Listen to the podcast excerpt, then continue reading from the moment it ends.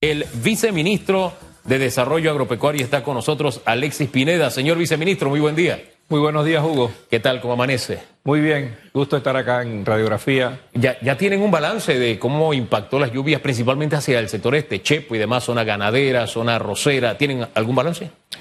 Sí, Hugo, mira, eh, nosotros en realidad pues hemos también en el sector agropecuario, hemos estado muy atentos a toda la parte del régimen de lluvias eh, habíamos estado eh, con precipitaciones más bajas de lo normal, pero sin embargo eso ya lo habíamos eh, visto con el Instituto de Meteorología y nos hemos estado preparando con un plan de sequía para el próximo año.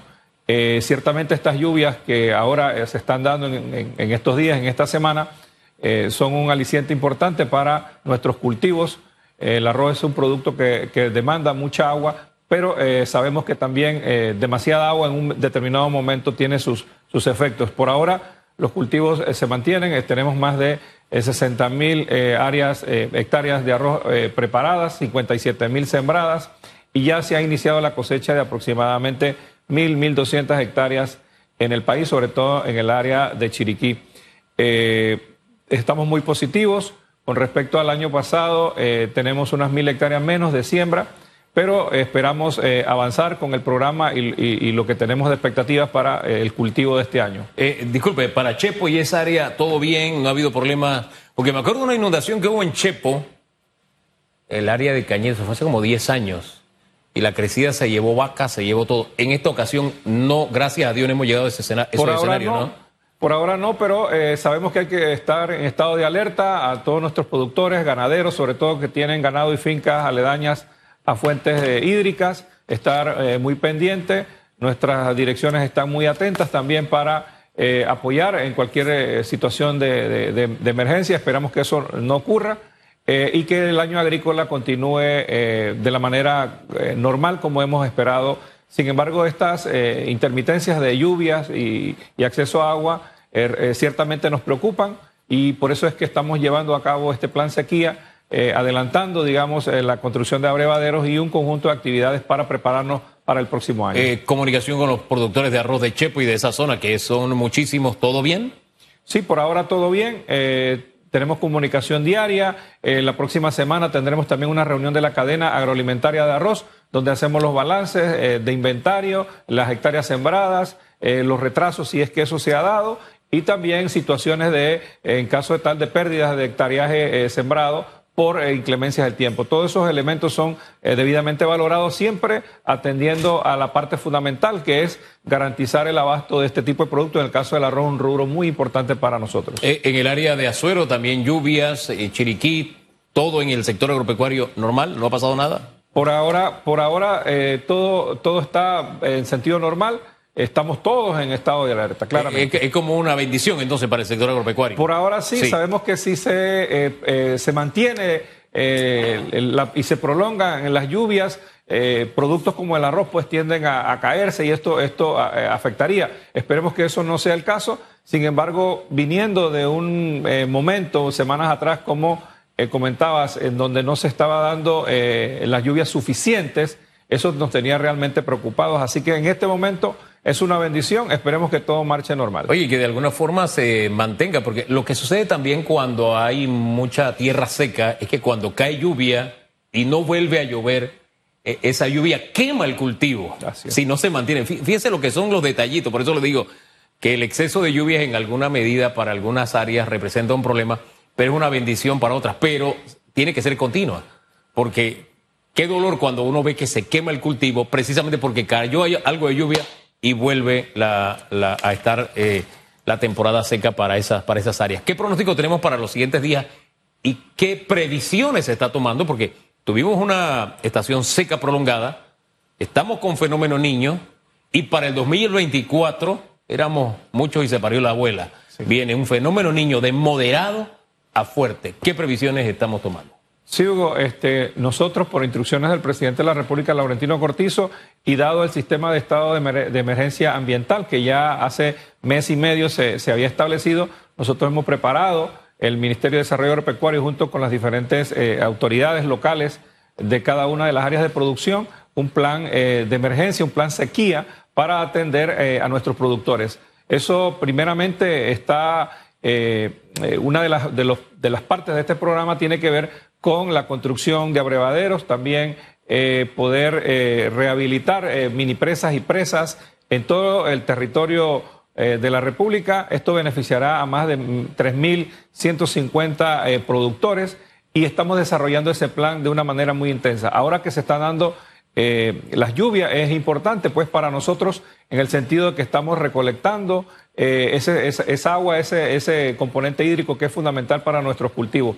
Sin embargo, también pues estamos desarrollando siembra de pasto mejorado, apoyando a nuestros productores, orientándolos eh, para prepararnos para la época de sequía que sabemos que se va a adelantar probablemente a finales de las semanas de eh, la última semana de, diciembre. el, Instituto de Hidrometeorología de Panamá nos ha comentado también que es posible que si septiembre eh, no sea un mes tampoco tan lluvioso, con lo cual eso también es un elemento de preocupación que estamos teniendo en cuenta dentro de toda la programación para eh, siempre garantizar eh, nuestros cultivos, la seguridad alimentaria y la disponibilidad de alimentos para la población. Hace unas semanas estuvo aquí en estudio la gente de IDIAP y trajeron unos frasquitos con semillas de arroz, algunos color chocolate incluso. Había una variedad de arroz que yo desconocía totalmente.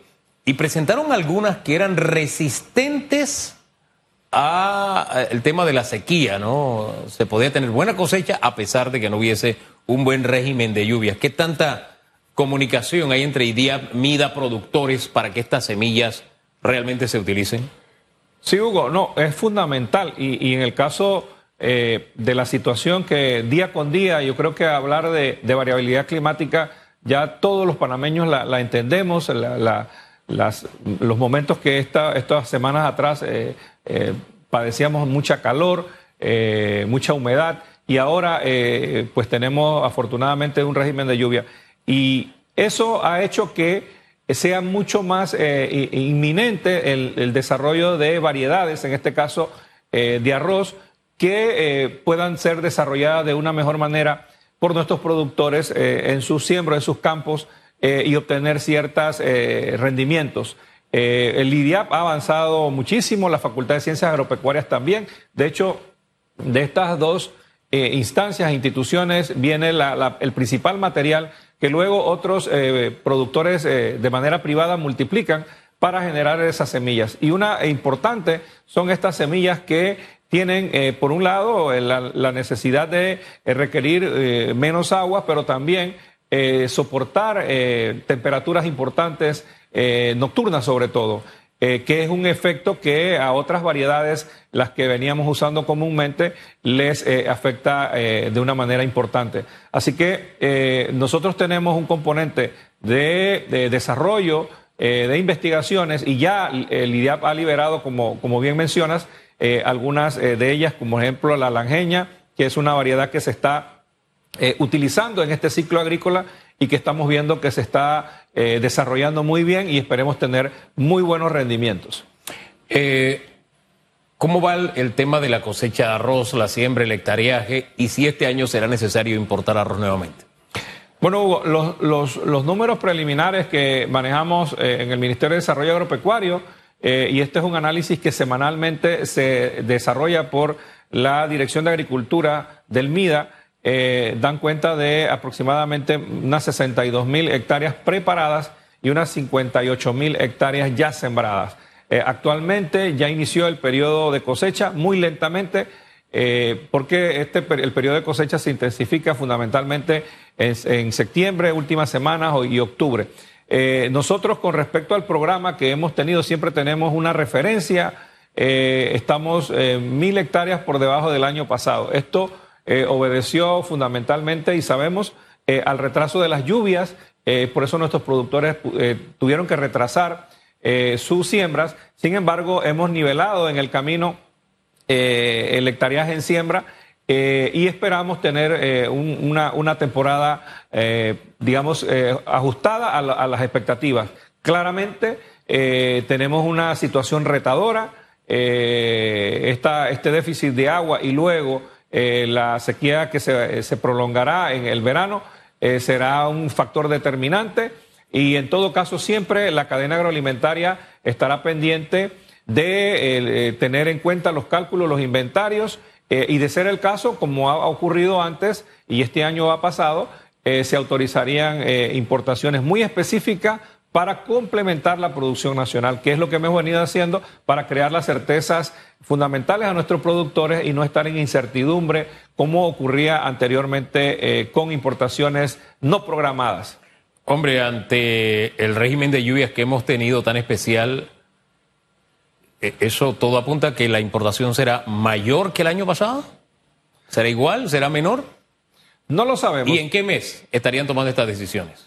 No lo sabemos. La, cadena siempre va a estar muy, muy pendiente. Usualmente eh, nosotros eh, y el sistema hace un, balance eh, que se hace justamente la segunda o tercera semana de enero, que es cuando los amigos productores del área este y de Darien terminan sus cosechas. Luego viene una etapa muy pequeña, que son unas 5.000, 6.000 hectáreas que se hacen en, en sistema de riego eh, pero eh, siempre en las primeras semanas de enero tenemos bastante certeza del balance de producción, de abastecimiento eh, y, por y por ende pues del cálculo del complemento de alguna autorización de contingentes que haya que desarrollar. Me estás diciendo que en enero se estaría analizando, porque estoy haciendo memoria y la decisión del año pasado fue más o menos para esta época, fue agosto-septiembre cuando se hizo el anuncio para cubrir el último tramo del año.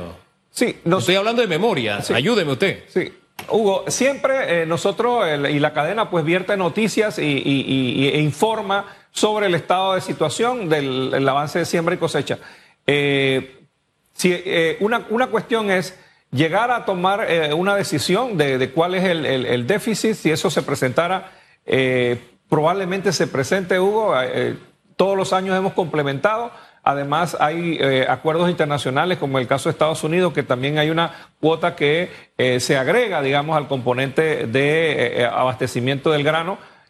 pero lo importante es que la autorización propia de la importación no afecte el ciclo de cosecha y de recepción de arroz nacional. ¿Qué otros rubros se están viendo afectados por este cambio en el régimen de lluvias? Bueno, nosotros estamos muy pendientes que eh, no se afecte el proceso de siembra. Muchos productores eh, en el área de Los Santos están ya eh, preparando tierras para la siembra de maíz, que se daría su cosecha a partir del mes de enero y febrero. Nosotros vamos a tener que hacer un balance para ver si estas preparaciones de tierra no hayan afectado y retrasen eh, los procesos de siembra, porque eso retrasaría eminentemente la cosecha. Así que estamos mirando esto con eh, la región de los, de los Santos eh, y, de, Herrera, fundamentalmente, donde se concentra alta proporción de la producción de maíz.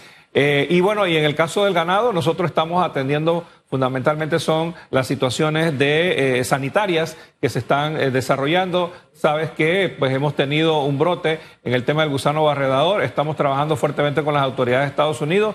Eh, hemos fortalecido el programa. El ministro de Desarrollo Agropecuario, Augusto Valderrama, eh, por instrucción del señor presidente, nos hemos reunido con las autoridades eh, americanas, eh, hemos llegado a la conclusión de fortalecer el programa, de aumentar la dispersión de mosca y de reforzar los sistemas de control de traslados de animales para garantizar la no dispersión, para que no se vaya expandiendo hacia el resto de la República la contención de esta situación que teníamos en el área de Darién y replegar nuevamente la situación a esa área. Así que eh, estamos fuertemente trabajando también en la parte fitosanitaria, estamos muy pendientes del Fusarium eh, eh, F raza 4, que es una plaga pues que afecta al banano, tenemos unos programas establecidos, lo mismo que el caracol gigante, en fin, hay un conjunto de actividades, todas ellas paralelas y de la mano del productor para crear eh, un sistema y, un ecosistema agrícola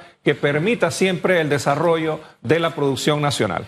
Eh, eh, el tema del gusano barrenador, ¿hasta dónde se extendió? La última información que manejaba es que había llegado hasta Coclé. ¿Se mantiene raya en Coclé o ha traspasado las fronteras de, coclesanas? Sí, han habido casos en el área de, de Ocú, fundamentalmente hubo un caso eh, en, caninos, en, Los Santos, no se ha repetido nuevos casos. En el área de Colón también se han dado casos y estamos intensificando eh, todo el trabajo eh, de control, de apoyo a los productores, de orientación. Sabes que hace 25 años más o menos no teníamos esta condición. la, variabilidad climática y también eh, la capacidad probablemente de todos los, del, trabajo que se venía desarrollando, la mosca, en fin, han podido afectar. Estamos tratando de replegar este caso hacia eh, el área de eh, Darien nuevamente, pero eso implica un trabajo conjunto, un trabajo fuerte, un control de movilidad de animales importante y también una mayor dispersión de la mosca con la cual pues estamos incrementando el, trabajo eh, en, la, planta de COPEC para eh, obtener más mosca y tener esa capacidad. Así que eh, es un trabajo importante que estamos desarrollando. es importante decirle a la comunidad que esta, esta, plaga pues afecta al ganado y a animales de sangre caliente, pero no tiene ningún efecto en la alimentación del ganado, ni absolutamente. Sencillamente incomoda al animal y pues tiene sus efectos en pérdidas de peso, en fin.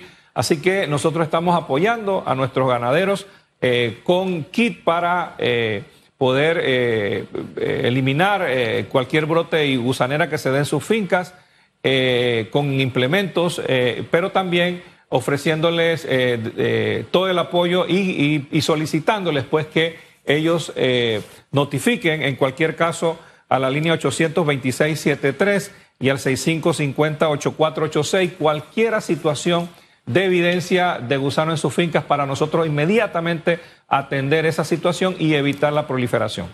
Algo más que están haciendo, y esto me lo contó alguien por allí, no es solamente todas estas acciones, sino buscar parte del personal técnico que trabajaba en el MIDA cuando se declaró a Panamá país libre de gusano barrenador porque con el paso de los años el personal técnico había sido mandado para su casa y había muchos nombramientos que no necesariamente estaban tienen la experticia en este campo, como suele ocurrir en el Estado, ¿no? ¿Algo de eso está pasando?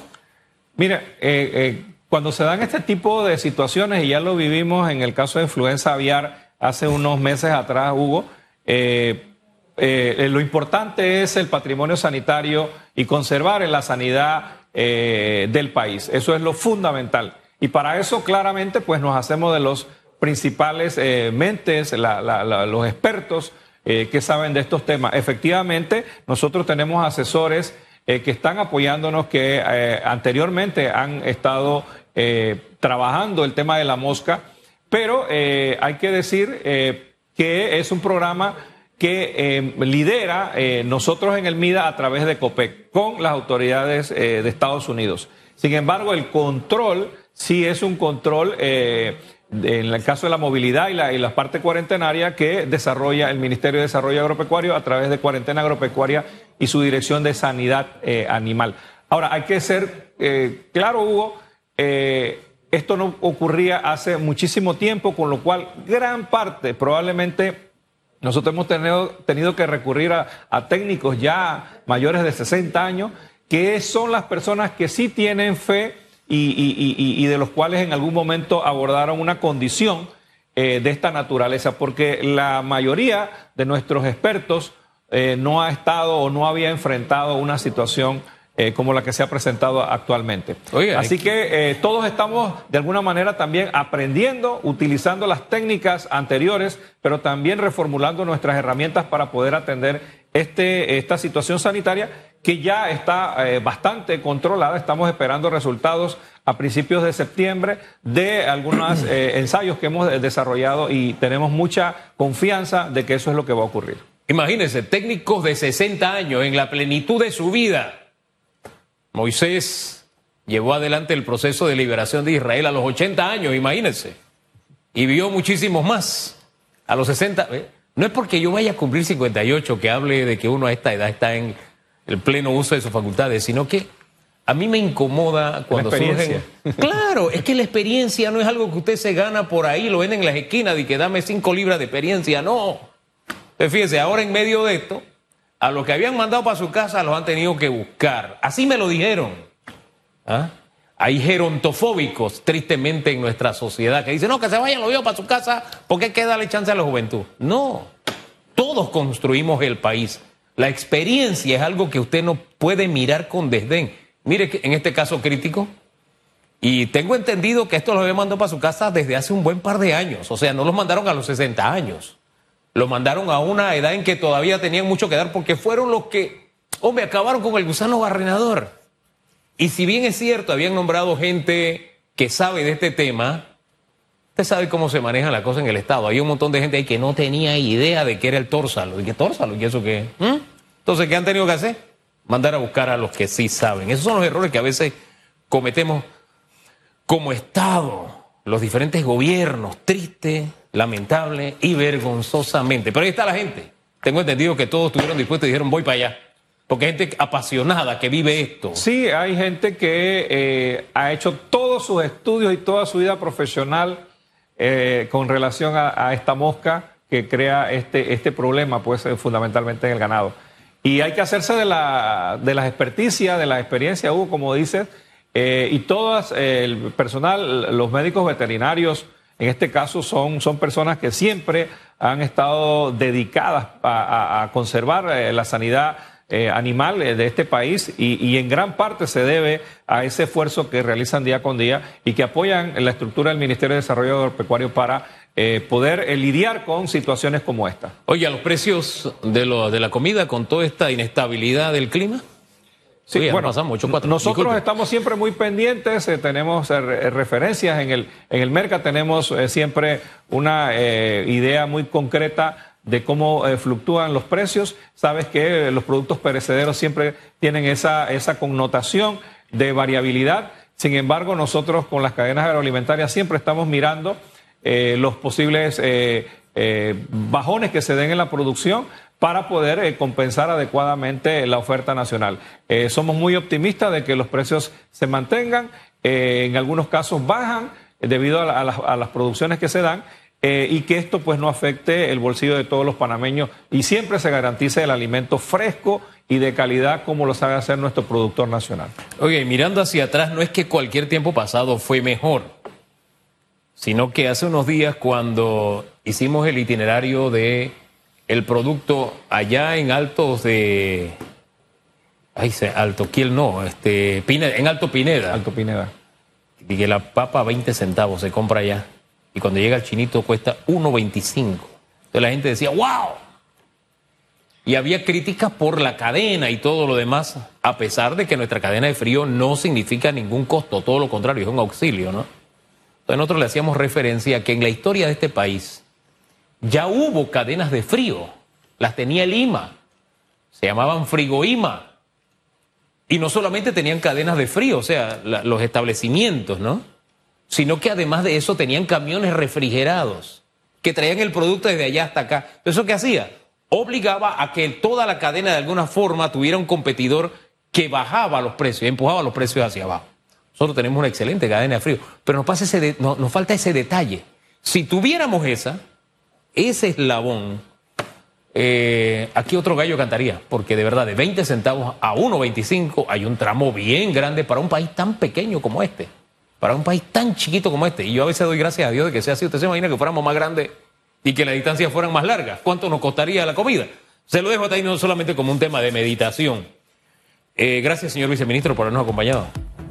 Gracias a ti, Hugo, y te felicito por ese experimento que demuestra realmente cómo se conforma el precio para los productos y realmente tenemos esa dinámica en nuestro país eh, y siempre vigilantes para que eh, los productos no sean tan eh, y sean accesibles al consumidor.